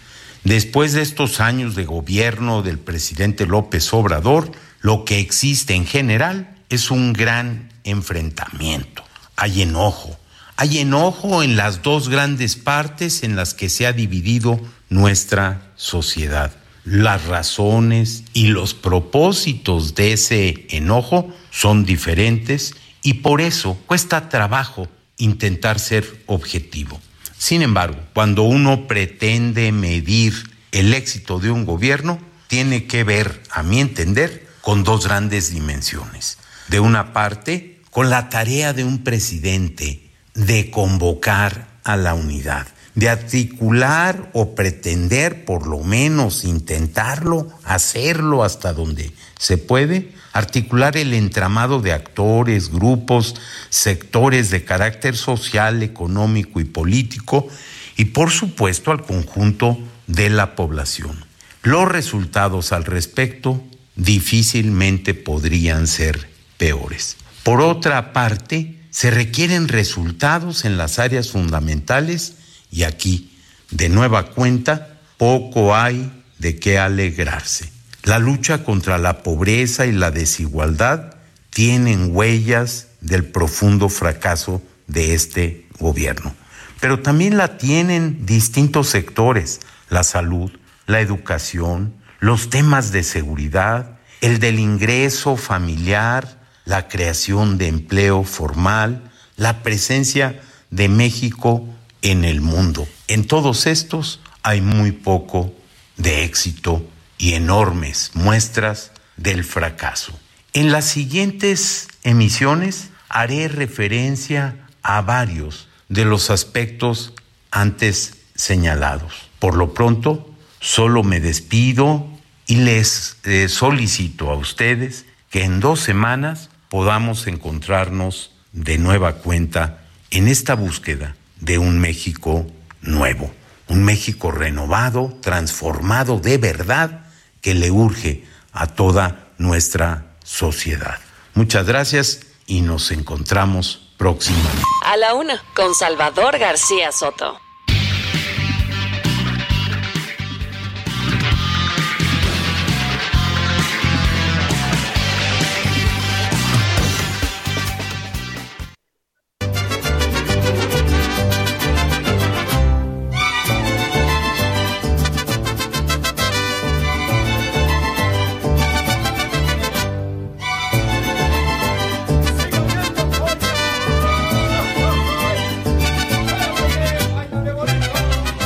Dirá que tiene que ver el jarabe tapatío con los bikinis, que hoy estamos haciendo música de los bikinis. No, pues nada, no tiene nada que ver, pero estamos escuchando música de Jalisco, porque justo ahora vamos a hablar de este importante estado de la República Mexicana. Eh, el estado de Jalisco es uno de los que más cultura y tradición le dan a México, la identidad nacional de el traje charro, la música del mariachi, el tequila, que nos representa en todo el mundo, pues provienen de este estado de la República en el occidente de México. Y vamos a hablar de Jalisco porque hoy se presenta aquí en la Ciudad de México un libro interesantísimo para entender eh, los 200 años que acaba de cumplir el Estado de Jalisco de su creación. El, el 16 de junio se, conmemoró este aniversario, dos siglos de existencia del Estado de Jalisco. Lo presen- presentaron eh, un libro sobre la historia de Jalisco eh, titulado El nacimiento de Jalisco 1808-1825, de la lucha por la autonomía a los debates fundacionales, de la autoría de Enrique Ibarra Pedrosa, que es el actual secretario de Gobierno del Estado. Fue presentado allá en Guadalajara en esa fecha, el día del aniversario, por el gobernador Enrique Alfaro y el propio Enrique Ibarra, el autor de este libro. Y hoy tengo el gusto de saludarlo en la línea telefónica, además de un político de una amplia trayectoria, ahora ocupa esta segunda posición de gobierno en Jalisco, pues también es un gran amigo y un, un hombre que, ha dado luchas fundamentales para la democracia en México. Don Enrique Ibarra Pedrosa, qué gusto saludarlo, muy buenas tardes. ¿Qué tal, Salvador? ¿Cómo estás? Me da mucho gusto saludarte y además hay que decirle a tu amplio número de radioescuchas que además de las bondades y virtudes de Jalisco, Ujú. en lo que ya mencionabas, de música, de mariachi, de artistas, de compositores, también buenos periodistas como tú, Muchas Salvador. gracias, muchas gracias, lo agradezco. tapatío.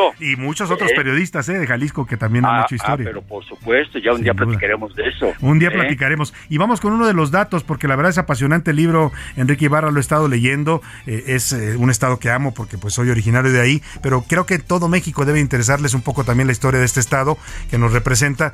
porque hay un dato ahora que mencionaba el nombre del, del caso del periodismo en Jalisco. Ahí se crea el cura Hidalgo, es uno de los pasajes que relata Enrique Ibarra magistralmente en este libro. Crea el primer diario en el México independiente.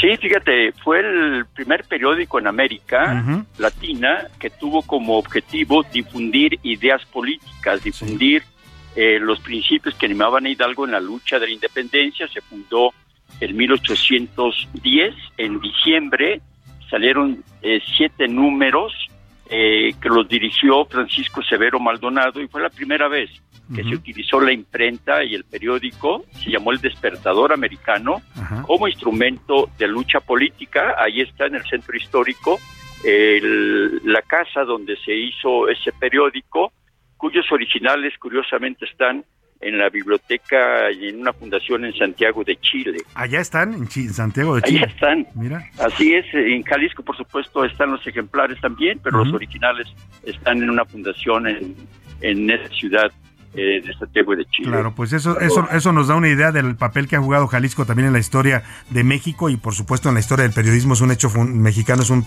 hecho fundacional. Vas a presentar este libro, eh, maestro Enrique Ibarra, hoy por la tarde te acompañan José Woldenberg, eh, académico y escritor como presentador, Rafa Pérez Gay también, escritor y editor. Y bueno, pues sin duda será un deleite escuchar a estos personajes también hablar de Jalisco y escuchar eh, su, su lectura de tu libro. No, pues, es de agradecerse el interés de que se presente aquí en la Ciudad de México. Eh, son los aspectos, eh, el contexto en el que se da el espíritu de autonomía de Jalisco desde que era ese estado que se llamaba la Nueva Galicia. En la colonia hubo dos reinos, el de la Nueva España, que tenía como sede la Ciudad de México, el otro la Nueva Galicia, que tenía como sede capital eh, Guadalajara. Ambos reinos tenían obispado, tenían real audiencia, tenían autoridades administrativas y autoridades judiciales. El reino de la Nueva Galicia, Salvador, llegó a tener, eh, su extensión era de 1.700.000 kilómetros. Muy grande. Comprendía por el Pacífico hasta lo que hoy son los límites del estado de California y Oregón, y una parte de Utah, de Colorado, de este, Nevada y de la Luciana, y evidentemente todo lo que es California, Texas, Arizona y Nuevo México. Y el- la capital será Guadalajara, y entonces los de la Nueva Galicia no se dirigían al virrey en sus gestiones, en sus eh, temas de asuntos públicos, lo hacían directamente con la corona, y así se fue gestando eh, dos cosas simultáneamente, un espíritu de autonomía y también una especie de rivalidad, eh, en el buen sentido de la palabra, entre ambas ciudades, que inclusive se reflejaban hasta en el gusto de las bebidas. Tú mencionabas lo del tequila, que durante toda la colonia se llamó agave de mezcal, hasta casi al final del siglo XIX ya eh, se usó el término de tequila, y aquí pues, había más eh, consumo de pulque y el tequila tuvo una gran importancia en el orden económico eh, también. Y cuando se da ya la independencia, Salvador, que cae el imperio de Iturbide, es cuando se viven tres años muy intensos, eh, porque se cae Iturbide, el imperio, y la disyuntiva es hacia dónde va la naciente nación. Porque en es, el primero de julio del 23 que tú mencionabas, se separan de lo que era México, se separan Guatemala, se separa Nicaragua, se separa Honduras y se separa Costa Rica, que formaban parte de México. Entonces los de Guadalajara dijeron, tiene que haber una elección de un nuevo Congreso Constituyente y debe de establecerse un sistema federal para que no se eh, eh, desmembre lo que estaba uh, eh, lo que estaba vertebrándose. Eh, tiene que haber un sistema federal y tiene que haber un Congreso sin los diputados que coronaron a Iturbide. Esa fue la discusión del gobierno que encabezaba Luis Quintanar en Guadalajara, el jefe político, y aquí Nicolás Bravo. La confrontación subió de tono, el, el ejército central avanzó a Lagos de Moreno, los de Jalisco organizaron su ejército y por fortuna en Lagos de Moreno no se dio el enfrentamiento militar, se dio un acuerdo que duró nueve días construyéndose y de ahí surge el en junio el nacimiento de Jalisco que cede el gobierno central, acepta que se convoque un nuevo Congreso Constituyente y que se establezca el sistema federal. Y el de Jalisco eh, acepta eh, acatar las leyes y disposiciones del gobierno de aquí, del centro de la Ciudad de México. Ese fue el acuerdo, porque como en toda negociación política, ninguna de las partes gana todo, ninguna parte pierde todo. Y después se hace ya el Congreso Fundacional en Jalisco y el 16 de junio se declara por la Diputación Provincial, que era la Diputación Provincial, Salvador, lo que son hoy los congresos de los estados, eran los diputados, era el germen del Poder Legislativo, fue el germen. Y así se decreta y fue el primer estado que nació en junio de 1823, después vendrían Zacatecas, Oaxaca, eh, Puebla y otras entidades. Interesantísima la historia de verdad que narra en Enrique Ibarra, la historia de Jalisco, pero también es en buena medida la historia de este país y de esta por república no federal que Por somos. supuesto, así es. Sí, porque el- el- la postura de los de Jalisco no era que se quisieran separar, como los acusó Lucas Alamán. Lucas Alamán era parte del gobierno central, un intelectual destacadísimo, talentoso, muy conservador, pero nadie le niega su, su talento y llamó insurrectos a esa petición de Jalisco y hubo señalamientos de que se querían conformar como había pasado días antes como las repúblicas centroamericanas, pero de ninguna manera nunca fue ese el ánimo. Y es todavía es una lucha vigente, ¿no? Sí, ¿eh? Tener un, un federalismo real, un federalismo, por ejemplo, nosotros, eh, eh, eh, ya el Congreso aprobó el que se hiciera con el gobierno de la República la revisión del pacto fiscal que viene desde la época de López Portillo y que a esas horas, a, a estas alturas ya no corresponde ni es equitativo. Sin duda. Y será esa revisión, ya el gobernador mandó hace días al gobierno de la República la petición de la instalación de la mesa para revisar todo el tema de los acuerdos fiscales, que es parte sustantiva en la vida y en la autonomía de los estados de la República Salvador. Pues de verdad, yo le recomiendo ampliamente que busque el libro de Enrique Ibarra, el libro que va a ser presentado hoy por la tarde en el Cine Lido, el antiguo Cine Lido, que era un centro cultural. Ahí van a estar tú, eh, Enrique Ibarra, el autor, por supuesto, y también Goldenberg y Pérez Gay presentando tu libro. Pues muchas gracias, Salvador, y un saludo a todo tu vasto auditorio. Muchas gracias de verdad a ti, Enrique, por regalarnos esta historia fascinante. Es una edición del Colegio de Jalisco, una edición reciente de 2022, y estaremos atentos a tu presentación, por supuesto, y a- al impacto que tenga este libro que, que has hecho de manera magistral. Muchas gracias, Enrique Ibarra. Muchas gracias, Salvador, un abrazo. No se lo pierda, si usted puede acudir, es, es abierta la invitación a que acuda ahí al Cine Lido, que está en los rumbos de la colonia Condesa. Ahí va a ser presentado este libro. Y a todos los que, jaliscienses, que hay muchos aquí, muchos jaliscienses radican también en la Ciudad de México, descienden de gente que vino de Jalisco a emigrar acá a la capital de la República. Es una historia fascinante, de verdad, porque habla en buena medida de cómo se construyó esta República Federal, ¿no? Jalisco en sus orígenes era un estado mucho más grande, ya nos decía Ibarra, abarcaba el reino de la Nueva Galicia hasta la California, hasta Utah, hasta el sur, hasta pues en Centroamérica, lo que hoy es Centroamérica, y después pues quedó constituido con lo que hoy es Colima, Nayarit, eh, que se fueron después eh, separando como otros estados independientes. Fascinante la historia del nacimiento de Jalisco, se llama, titula este libro de Enrique Ibarra, edición del Colegio de Jalisco, presentan hoy a las 5 de la tarde, a las seis y media de la tarde, perdóneme, es la presentación en el eh, Cine Lido, ahí en la colonia Condesa. Vámonos a los deportes, ya anda por aquí el señor Oscar Mota. Los deportes en A la Una con Oscar Mota. Señor Mota, bienvenido. Mi querido Salvador García Soto, amigas y amigos, hoy un gran día para ganar. Hace unos minutos, mi querido Salvador, te informo que la policía de Santa Clara, California, confirmó el arresto de Alejandro García Villanueva, de 29 años de edad en Sacramento. Él vive en Sacramento, California. ¿Quién es este sujeto? Pues el que apuñaló a eh, Díaz Leal, el mexicano que eh, afortunadamente está vivo. Eh, insisto, lo acaban de, de atrapar hace unos momentos. Va a ser acusado de intento de homicidio. Eh, Intento de homicidio. que yo imagino esto tiene que sentar un precedente, querido Salvador. A ver, son varias cosas las que hay que revisar. Lo platicamos eh, en, en este espacio número uno, cómo sucedió en un estadio de los Estados Unidos, donde pues genuinamente... mucha seguridad, Mucha ¿no? seguridad, ¿no? O- otra cosa, se están presentando estos brotes psicóticos de violencia verdaderamente nefasta. Partido México-Honduras, ahora viene este partido México-Qatar. O sea, verdaderamente es momento, creo yo, de poner ya un alto. Y no solo para los aficionados allá. Ojo, viene la Copa del Mundo. Que Claro, en estamos hablando Unidos. de estadios que van a ser sedes mundialistas. Es ¿no? correcto, es correcto. Entonces, esto tiene que sentar un precedente. Vamos a escuchar rápidamente, querido Salvador. Entrevistó la NBC a Emanuel Díaz Leal, ahí precisamente en su, en su cama. Al agresor. Al, no, Ah, no, al, a- a la al acuchillado, a la víctima en este caso. Y esto fue lo que platicó Emanuel Díaz a la NBC. Y fue cuando él sacó una navaja y me la clavó aquí en el pecho. Por eso no me mató, porque si me lo hubiera dado, que sea justicia. Es una entrevista breve, lo explica nuevamente la nota en inglés. Lo que nos describen es que, pues primero dice. Él, él asegura que pues solo estaba ahí, que solo estaba viendo el partido, que en el momento que le empiezan a aventar cerveza, que se empiezan a, agarrar los guamazos, por este tema, ¿no? que discuten, entonces ve venir a este personaje, trata de cubrirse, pero es cuando siente obviamente el, eh, el ¿Qué fue?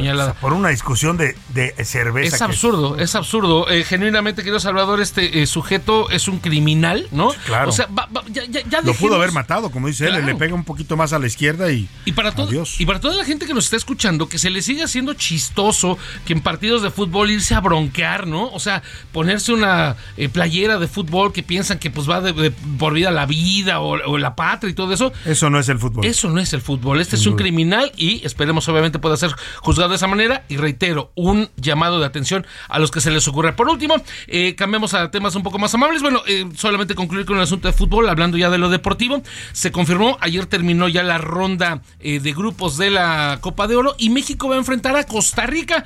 Un partido que si me preguntas, querido Salvador, yo sé que no lo hiciste, pero me autocontesto. La realidad es que me parece tuvo la mejor fortuna México por dos situaciones. Una, Costa Rica no está en su mejor momento y por esta situación, pues también tiene la oportunidad de ahí de poder avanzar a la semifinal. Y por el otro lado, México, eh, perdón, Estados Unidos se va a enfrentar a la selección de Canadá. Canadá que no hizo una buena fase de grupos, los Estados Unidos sí. Entonces se terminan enfrentando entre ellos y obviamente el que gane de ellos calificará a la semifinal y probablemente a una semifinal. Muchas gracias, Oscar Mota. Hoy un gran día para Vámonos a otros temas importantes. A la una, con Salvador García Soto. Bueno, vamos rápidamente a más información. Le platicaba esta historia terrible que ocurrió en Puebla. Vamos con nuestra corresponsal allá en Puebla, Claudia eh, Espinosa, que nos cuenta de este sujeto feminicida, mató a su pareja y ahora dicen las autoridades que se comió su cerebro. Claudia, te saludo, buenas tardes. Así es, saludo con gusto para darte a conocer que Álvaro N., de 35 años de edad, mató, desmembró y de acuerdo con las primeras investigaciones policiales, se habría comido parte del cerebro de su pareja. Después, arrojó los restos de la víctima en una barranca de la Junta Auxiliar de la Resurrección, la capital del estado. El hombre fue detenido y puesto a disposición de un juez de control para que los siguientes días se determine su situación legal, pues ya confesó el asesinato de Montserrat N., quien era su pareja sentimental. La mujer de 38 años de edad era madre de cinco hijas entre 3 y 20 años de edad, mismas que fueron notificadas por el propio Álvaro que su madre estaba en su vivienda, aunque no fue hasta que llegaron que se dieron cuenta del crimen. La familia se trasladó al lugar y encontró que los restos de la víctima estaban esparcidos en él, además de que otras partes del cuerpo se encontraban en un terreno de siembra. De acuerdo con los indicios, el asesinato ocurrió el pasado jueves 29 de junio, cuando supuestamente Álvaro enloqueció luego de que su pareja no quiso sostener relaciones sexuales con él. Hasta el momento, la Fiscalía General del Estado no ha dado a conocer más detalles al respecto. Te saluda desde Puebla, Claudia Espinosa. Qué historia, qué historia. Vamos a seguir de cerca el caso que suena bastante macabro, bastante terrible. No solo es el feminicidio, que ya de, sí- de suyo es un delito grave, sino el que haya desmembrado el cuerpo y se haya comido su cerebro. Aquí hablamos de una persona claramente afectada mentalmente. Rápidamente, José Luis Sánchez, ya tenemos ganadores para los boletos que se van al teatro a ver a Odín Duperón este sábado. Así es, Daniel Alamillo, Miguel Ramírez, Samantha Villanueva Arellano, Gonzalo Rodríguez y Francisco González. Felicidades, se llevaron sus boletos, ahorita les escribo. Y ya sabe, tiene que recogerlos en taquilla una hora antes de preferencia con su identificación oficial y diga que se ganó sus boletos aquí en A la Una con Salvador García Soto. No nos resta más que despedirnos de usted, agradecerle el favor de su atención. Lo voy a dejar con Adriana Delgado y el dedo en la llaga y todo este equipo, todo este equipo lo esperamos aquí mañana a la Una. Excelente tarde, provecho, hasta mañana.